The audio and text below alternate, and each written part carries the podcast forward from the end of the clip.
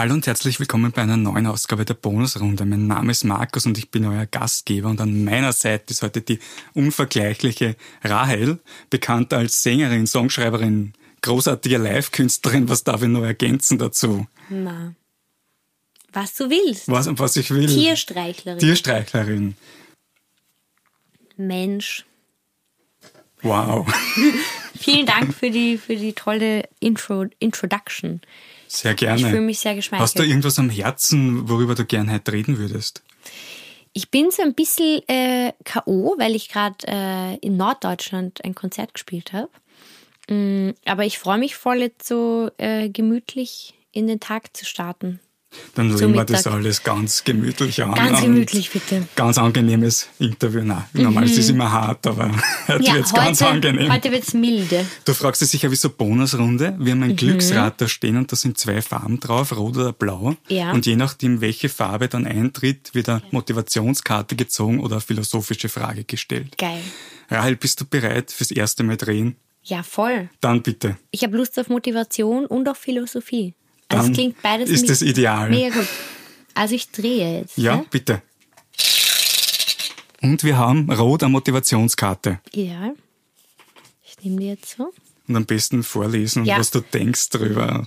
Gut oder schlecht oder. Also hier steht, sometimes you win, sometimes you learn. Und ähm, ich finde so Sprüche oft cheesy, aber eigentlich sehr wahr. Und ich glaube, man muss so ein bisschen älter werden, um zu verstehen, dass in solchen Sprüchen sehr viel Weisheit drin steckt. Und ähm, ich persönlich bin ja auf jeden Fall für eine Scheiterkultur und finde, dass das Scheitern extrem wichtig ist und dass wir in dieser in diesem Late Stage Capitalism das manchmal so verlernen und so das Gefühl haben, wir müssen die ganze Zeit urgut funktionieren und alles richtig machen und ja keine Fehler machen und das finde ich richtig mies. Weil du sagst gleich diese, diese Kapitalismus und so weiter, dieser Mhm. ähm, Druck, den es da gibt. Spürst du den als Musikerin Natürlich, ich glaube, den, regelmäßig? ja, ich glaube, den spüren wir alle, aber ähm, aber der ist voll doof. Und meistens schaffe ich es auch gut, mich von dem zu befreien. Also wenn ich auf der Bühne stehe, dann spüre ich den eigentlich wirklich gar nicht. Das ist dann, äh, da bin ich so im Moment und einfach nur mit der Band und mit den Leuten und das gibt mir eine riesige Kraft. Und das ist einfach auch so ein Ventil, die Musik, um diesen, äh, diesen Druck in die Welt zu brüllen. Wie ist es dann, wenn du nicht auf der Bühne bist? schwieriger. Ich finde das Leben ab, also das Leben mm, neben der Bühne, also das Leben ja nicht auf der Bühne, ist, ist viel schwieriger als das Leben auf der Bühne. Ich habe das Gefühl, so wenn man im Auto sitzt und man fährt zu einem Gig, klar ist es schön, weil man sitzt mit lieben Leuten im Auto und so. Aber warum man es macht natürlich, ist für diesen, für diesen einen kurzen, kleinen Moment auf der Bühne. Ähm, weil da alles irgendwie besser ist. Gelingt es dir leicht, dann diese, diesen Sprung wieder zu schaffen in den Alltag, sage ich jetzt einmal? Gibt's, oder was, was tust du dann, um das irgendwie zu überbrücken? Oder irgend, was, was macht man dann? Ich kann mir das ja selbst irgendwie schwer vorstellen. Mhm. Ich bin ja nicht auf einer Bühne. Wie, wie ist das? Wie, Also ich bin ja doch noch ein kleiner Fisch und ich fange einfach gerade so an. Jetzt habe ich so diesen Sommer habe ich äh, zum ersten Mal viele Konzerte in Deutschland gespielt und das ist mega fein. Ähm, trotzdem bin ich noch am Anfang, würde ich sagen. Und ich glaube, Leute, die wirklich nonstop unterwegs sind oder die so ganz lange Touren, Tourneen spielen, das ist nochmal ganz anders. Aber was mir hilft, ist einfach so nach Hause kommen, Wäsche waschen, äh, Gesichtsmaske, Sachen lesen, Musik hören, äh, in den Sternenhimmel schauen, Texte schreiben. hattest du aber dann je auch schon diesen Gedanken, obwohl du in der Anfangszeit ja erst bist, oder Mhm. gerade deswegen, dass du sagst, na, jetzt werfe ich alles hin und ich mach doch nicht weiter mit dem? Es geht so. Wenn ich ganz ehrlich bin, nein. Also klar habe ich irgendwie Zeiten, wo ich mir denke, es ist so, es ist, es ist einfach wahnsinnig kräftezehrend, aber ich weiß zu 100 Prozent, dass es das Richtige ist für mich, weil ich immer naiv genug war, um, um zu träumen, weil ich auch so erzogen wurde. Mm. einfach, dass alles möglich sein kann und alles möglich ist. Was ja auch so ein gefährliches äh, Narrativ ist, glaube ich, was oft von so Disney-Filmen kommt. Oder so dieses, du kannst alles schaffen. Aber es haben ja nicht alle Leute irgendwie die gleichen Chancen. Aber ich habe schon in meinem Leben, glaube ich, einige Privilegien. Ähm, und ja, und glaube schon, dass so äh, schwieriges Wort Mindset, aber ich glaube, so ein, ein, ein Mindset sehr hilfreich ist, wo man sich einfach denkt, äh, ja, man weiß, wo man hingehört und wo man hin will. Und ich glaube, dass zum Beispiel Kinder das total oft wissen. Mm, so, wenn du kleine Kinder fragst, was sie machen wollen im Leben, oft haben die schon ziemlich konkret eine Vorstellung davon. Was war das bei dir? Hast, kannst du dich erinnern, ob ja, du das gehabt voll, hast? voll. Also die Bühne einfach. Ähm, und das habe ich dann einfach immer verfolgt. Und jetzt sind das so Kindheitsträume, die sich erfüllen. Zum Beispiel, wo ich auf der Amadeus-Bühne gestanden bin, da habe ich, ähm, da hab ich äh, Jasmo und äh, Mira Lukovac und Weiss und Becks habe ich ankündigen dürfen. Mhm. Voll. Und das ist, das klingt dann manchmal so arrogant, wenn man sich dann, wenn man dann so gefragt wird, so, hast du dir jemals gedacht, dass du auf dieser Bühne stehen wirst? Und ich habe mir das aber so gedacht. Also, äh, voll. Ist Mega das dann schön. so ein Visualisieren, wie das manche Menschen machen, oder ist das ein Blödsinn? Weil manche Mhm. sagen ja, sie visualisieren das und dann passiert das, aber ist das dann ein Zufall, dass es dann wirklich ich eintritt oder ist man dann, dann wirklich nur hinter dieser einen Sache dann so stark dahinter, Ja. ohne Ich glaube, es, ist- es hat auch viel mit Vertrauen zu tun, glaube ich. Dass man einfach weiß, wo man hin will. Und, das, und dann zieht man das irgendwie an, wenn man offen ist, irgendwie für so, für die Magie, die man, ähm, die man seit der Kindheit irgendwie so anstrebt. Und kannst du dich erinnern an den Moment, nachdem du dann gesagt hast, wow, jetzt werde ich Musikerin? Also bei mir war es so, ich habe eine Schauspielausbildung gemacht ähm, und ich habe Straßenmusik gemacht und bisher als Sprecherin gearbeitet und so verschiedenste Sachen gemacht eigentlich. Und für mich war es einfach immer, ich wusste, ich will auf eine Bühne, aber das hatte verschiedene, ich hatte verschiedene Phasen, wo ich mir gedacht habe, ähm, ja, wo diese Vision irgendwie sich verändert hat. Und dann habe ich aber gemerkt, dass das mit der Musik voll fein ist. Und dann habe ich den Raffi kennengelernt, Raphael Krenn, ähm, großes Shoutout an ihn, der mit mir die Lieder macht. Mm, Genau, und dann habe ich irgendwie beschlossen, da war ich gerade so, nach der Schauspielschule war das. Und dann habe ich beschlossen, dass ich mich in dieser Welt irgendwie noch viel wohler fühle, weil ich das Gefühl habe, ich habe das so ein bisschen in der Hand. Ähm, ich kann mir aussuchen, was ziehe ich an, was ziehe ich der Band an. Schon auch so ein bisschen eine Chefinnenrolle. Und das finde ich gut. Wie viel, welche Rolle spielt dann Empathie in diesem, in dieser, äh, in diesem Bandgefüge, damit ich es jetzt richtig rausbringe? Und wenn du sagst, du bist die Chefin, wie, wie einfach ist es dann, alle Interessen unter einen Hut zu bringen? Prinzipiell versuche ich schon so die Interessen der Band zu priorisieren, weil es einfach ein großes Privileg ist, wenn man coole Leute hat, einfach wirklich auch wahnsinnig gut spielen, dass die bei mir mitspielen wollen. Das ist sehr cool und da bin ich sehr, sehr dankbar. Ähm, und genau, deshalb, ich glaube, ich kann gut so meine Ansprüche runterschrauben äh, und versuche dann die, die, die, ja, ich versuche irgendwie so einen Mittelweg zu finden, dass alle irgendwie happy sind. Aber Empathie ist natürlich wahnsinnig wichtig. Prinzipiell im Leben. Was würdest du sagen, ist dein ideales Rezept für einen Hit?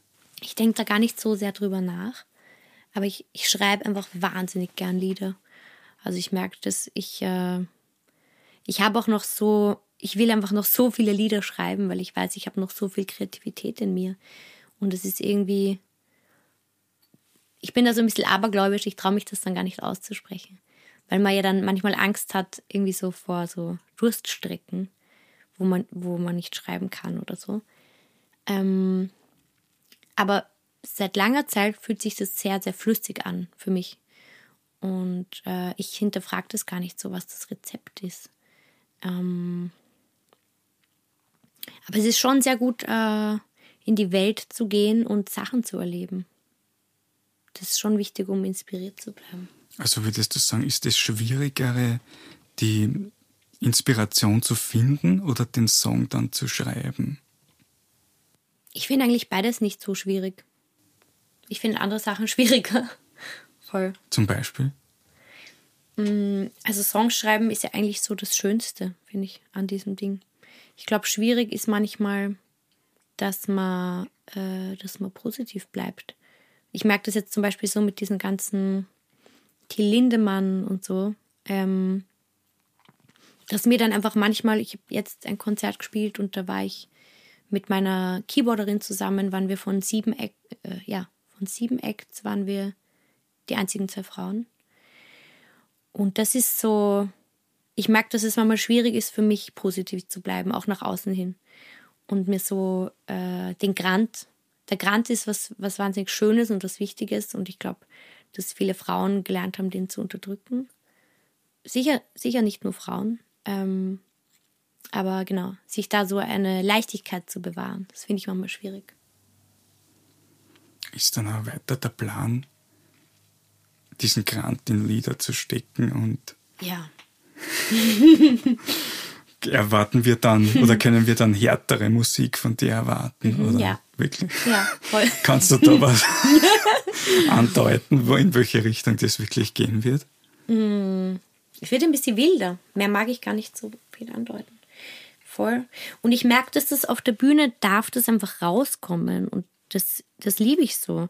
Dass ich so Musik mache, wo ich nicht das Gefühl habe, ich muss jetzt da irgendwie so was spielen und ich muss jetzt die ganze Zeit grinsen dabei oder so, sondern das ist einfach, äh, das ist so, klingt pathetisch, aber das ist einfach so pure Emotion.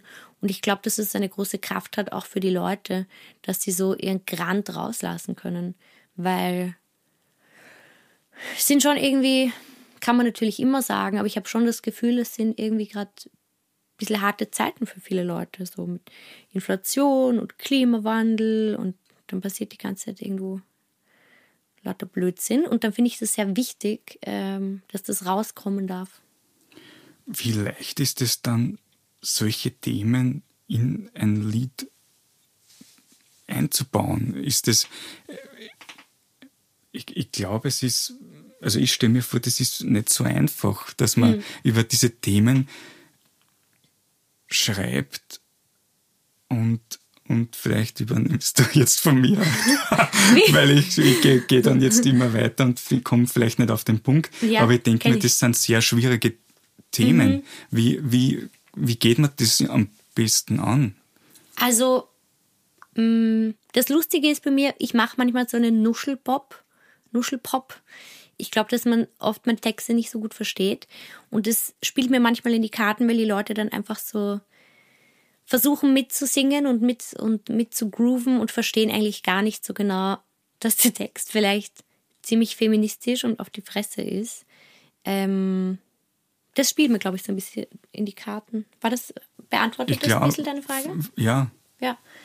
Ähm, aber wie man dann sowas schreibt, es ist natürlich dann wahnsinnig viel Feilen. Also es ist dann so, man kaut das wahnsinnig oft durch, so einen Text. Ähm, und das ist so eine Phase, in der ich manchmal ein bisschen, da muss ich mich dann zwingen dazu. Also am leichtesten ist es immer für mich, einen Text anzufangen oder ein Lied anzufangen. Ich glaube, für ganz viele Leute. Ich glaube, es liegen sehr viele unfertige Lieder in den Schubladen von vielen Leuten. Mm. Aber eigentlich ist es auch total schön, wenn man dann, natürlich ist dann der, der Moment, wo, man, wo das dann fertig ist und man wirklich mit jedem, mit jeder Silbe, mit jedem Wort zufrieden ist. Das ist wahnsinnig schön. Aber es macht auch Spaß, so dieser, dieser Prozess, wo man wirklich die Worte so feilt und abschleift und, und auch die Sounds und die Struktur und so. Es ist, es ist alles sehr schön. Man muss es nur machen. Rahel, darf ich dich bitten, ein weiteres Mal das Rad sehr zu drehen? Sehr gerne, sehr gerne. Bitte. Diesmal mit ganz viel Schwung. Und wir haben blaue philosophische Frage. Yes. Also ich sehe hier einen Mann in einem kleinen gelben Käfer. Das ist ein schönes Bild. Und es steht drauf, gibt es etwas Merkwürdiges, Lustiges oder Peinliches, das du gemacht hast, als du mit den Gedanken ganz woanders warst? ich glaube, das äh, ist, äh, beschreibt mein Leben prinzipiell. Fast vielleicht jede Sekunde. Wieso das? Also, zumindest ist es das, was mir immer so gespiegelt wird. Ähm, ich höre einfach ganz oft so dieses, Rahel, du bist so weird, du bist so merkwürdig. Und ich kann es gar nicht so verstehen, was das heißt, weil man selber denkt nicht so viel drüber nach, über, über die Merkwürdigkeit.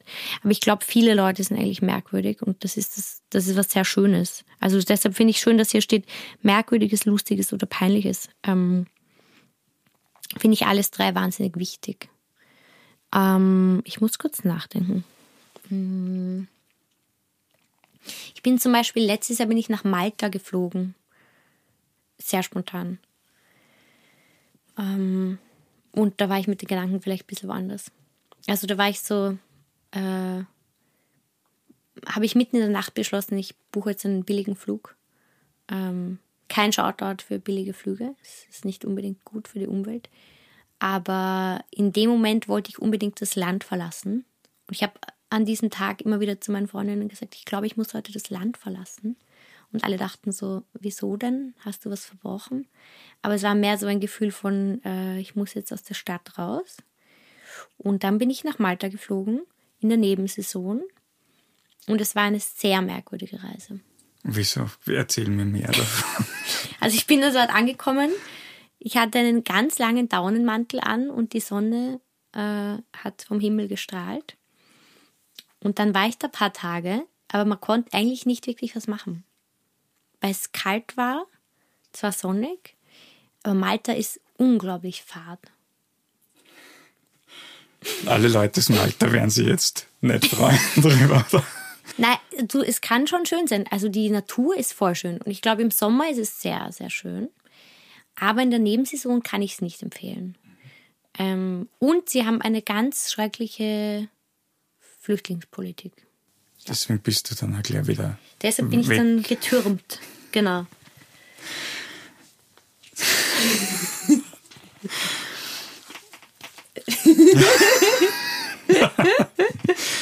Was war dann aber, wenn wir über die, über, über komische Gedanken oder so reden? Mhm. Was war das Komischste, was dir je auf der Bühne in den, in den Kopf oder was wow. dir so eingefallen ist?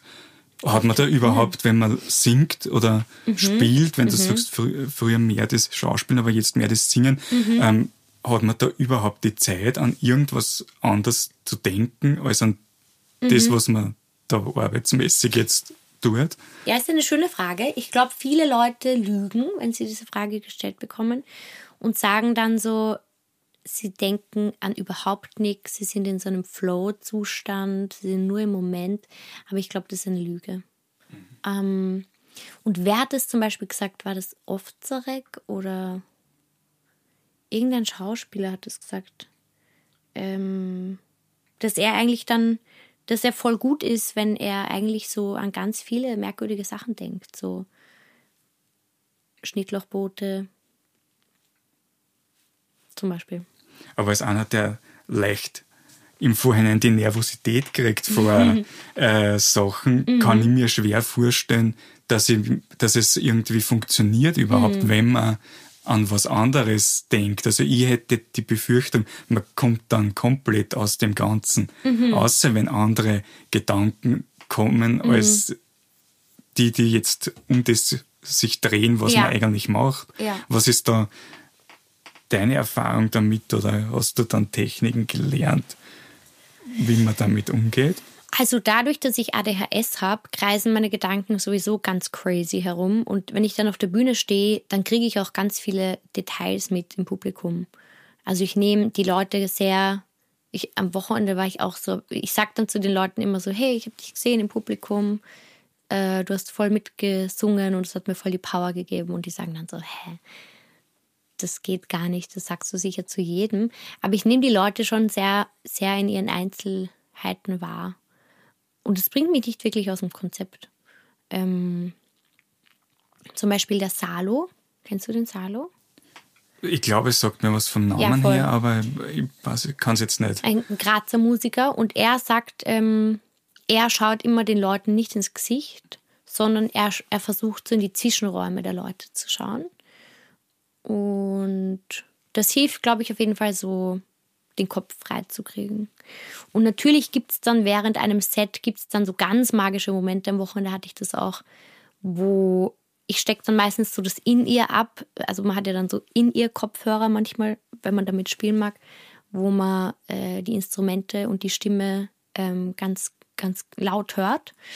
Ähm, und mich nervt das aber immer extrem und dann reiße ich mir das so aus den Ohren und stecke alles ab und bin dann einfach, habe mich dann so herumgedreht und man schwitzt und ähm, das sind so sehr magische Momente. Ich glaube, da hat man dann gar nicht wirklich so Platz, um an irgendwas anderes zu denken.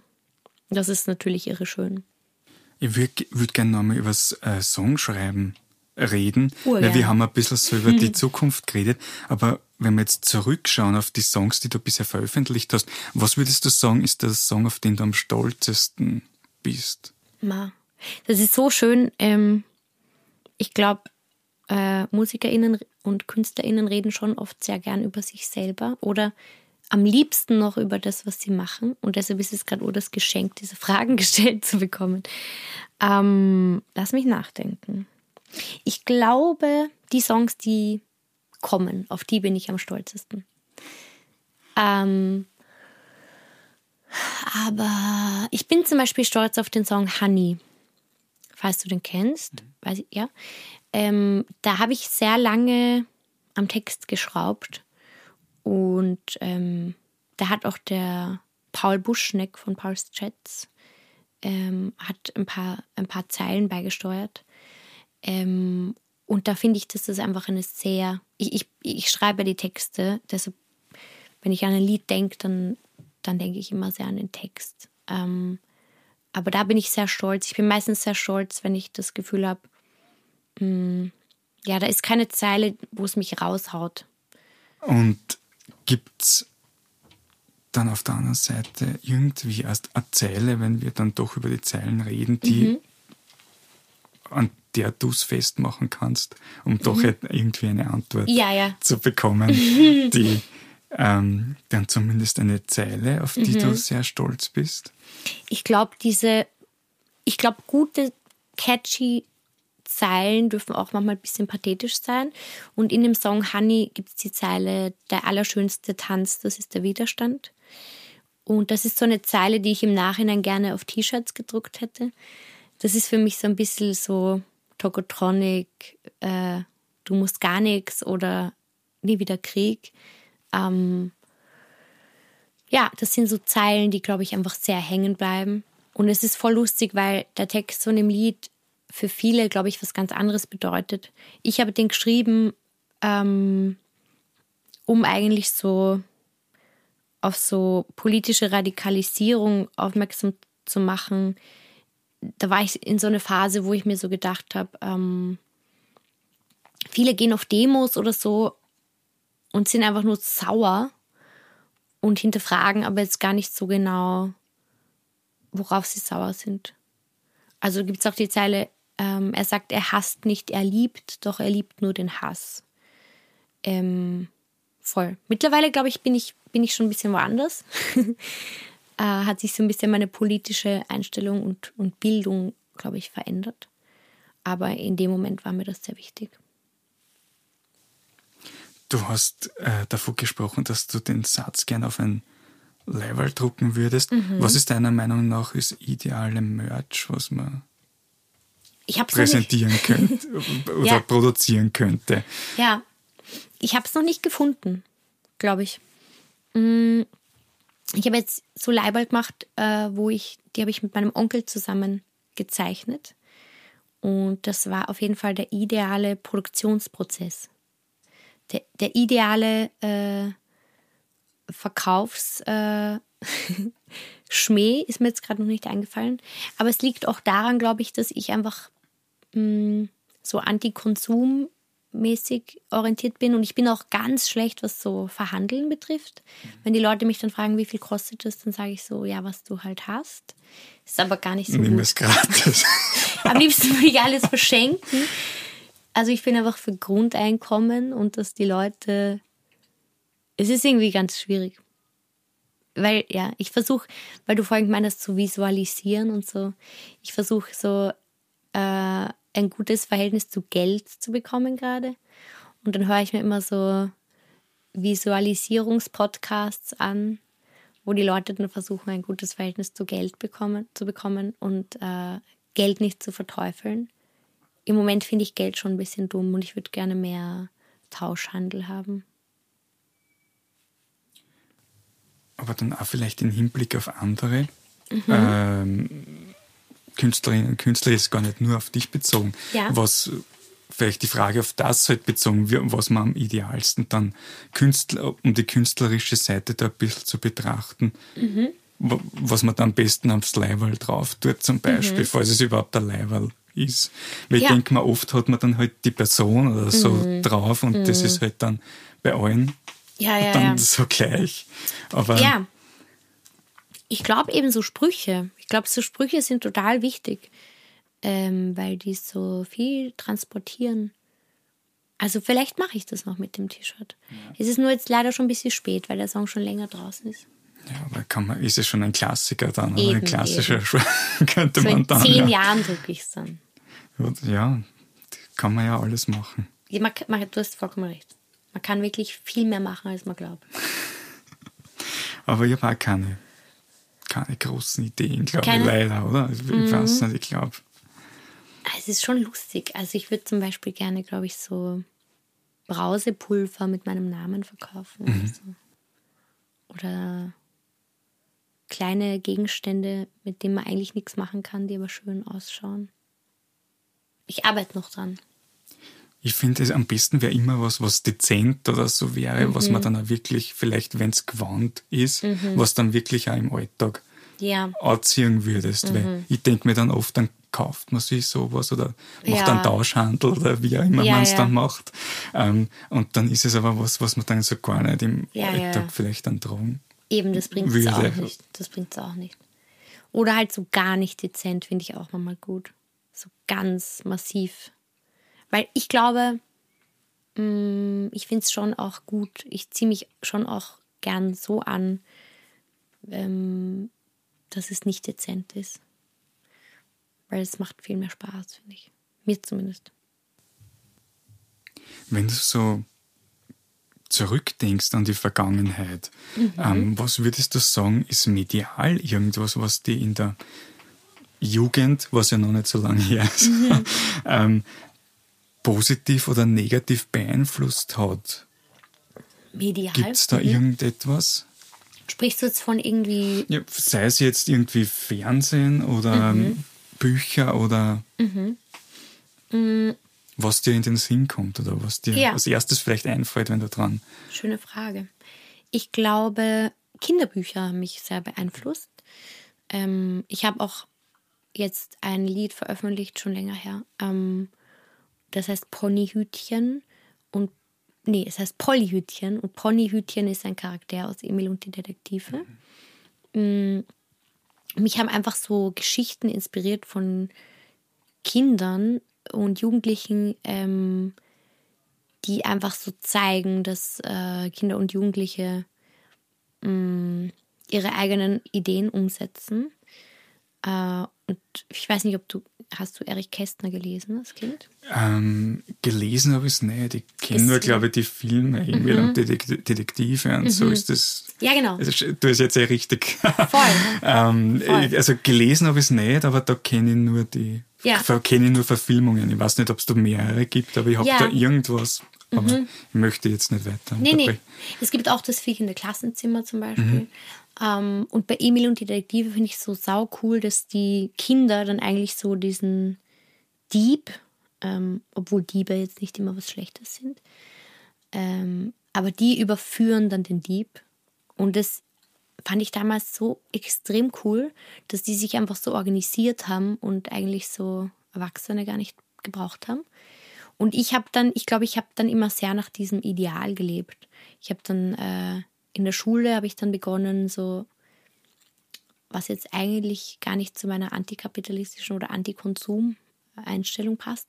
Aber ich habe dann begonnen, alle möglichen Dinge zu verkaufen und habe dann so ein bisschen Geld verdient und das fand ich sehr cool. Also ich mochte einfach ähm, Bücher, die so die Autonomie von Kindern und Jugendlichen fördern. Und ich glaube, dass so Vorbilder, auch wenn das nur fiktive Vorbilder sind, einfach extrem viel auslösen können. Zum Beispiel ein Vorbild von mir war auch äh, Pünktchen von Pünktchen und Anton. Ähm, und sie muss dann irgendwie Geld sammeln. Ja, genau, weil die Mutter vom Anton krank ist, glaube ich. Und dann macht sie Straßenmusik und schneidet, also steigt dann so in der Nacht aus dem Fenster und schneidet sich so Löcher in die Strumpfhose, damit sie irgendwie cool ausschaut.